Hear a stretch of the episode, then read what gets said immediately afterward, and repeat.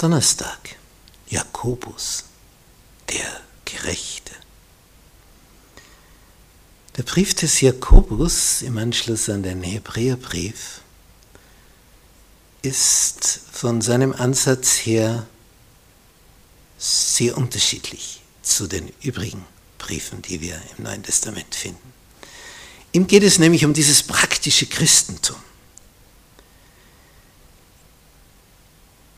Er sagt hier zum Beispiel in Jakobusbrief Kapitel 2 in Vers 2, denn wenn in eure Versammlung ein Mann käme mit einem goldenen Ring, also so ein dicker Siegelring, und er käme in herrlicher Kleidung, und es käme aber auch ein Armer in unsauberer Kleidung, und ihr seht auf den, der herrlich gekleidet ist, und spreche zu ihm, setz du dich hierher auf den guten Platz. Und ihr sprechet zu dem Armen, und stell du dich dorthin, also gar nicht sitzen, stellen. Oder äh, setze dich unten zu meinen Füßen. Ist's recht? fragt jetzt Jakobus, und das ist sehr praktisch.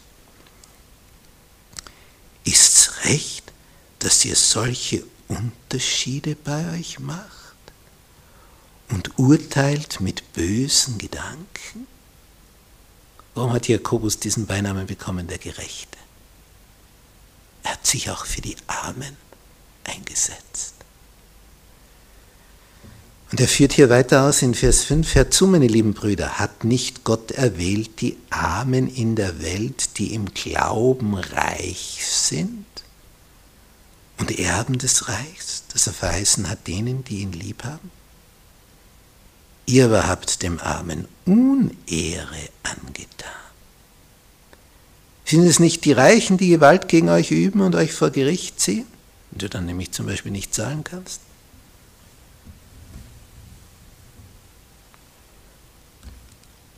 Und er erklärt ihnen, dass Glaube Werke zusammengehören. Dass das eine Kombination ist.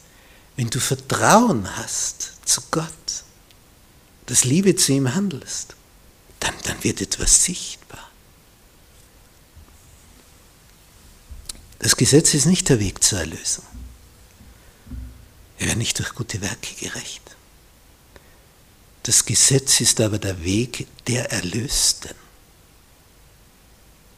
derer, die das leben, was Gott darstellt. Weil Martin Luther so sehr den Glauben betont hat und Jakobus Glaube und Werke betont hat, aber zur Zeit von Luther die Werke so überbetont wurden, hat sich dann Luther geärgert, dass jetzt da einen Brief gibt, wo drinnen steht in Jakobus 2, Vers 17, so ist der Glaube, wenn er nicht Werke hat, tot in sich selber. Und das hat dazu geführt, dass er im Neuen Testament eine andere Ordnung hergestellt hat. Das heißt, er hat den Jakobusbrief weiter hinten eingeordnet in der Lutherbibel. Weil er das nicht haben wollte, dass die Werke so herausgestrichen werden. Und Luther hatte wohl die Hoffnung, dass keiner so weit liest, dass er, wenn der Jakobusbrief weiter hinten ist im Neuen Testament, dass die meisten gar nicht bis dorthin kommen beim Lesen.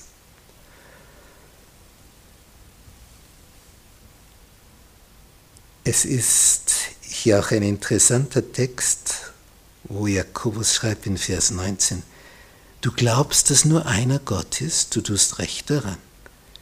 Die Teufel glauben es auch und zittern. Mir gefällt der Vers ungemein. Also auch die Teufel wissen, dass nur einer Gott ist. Und sie wissen, dass das so ist. Und sie zittern vor diesem einen.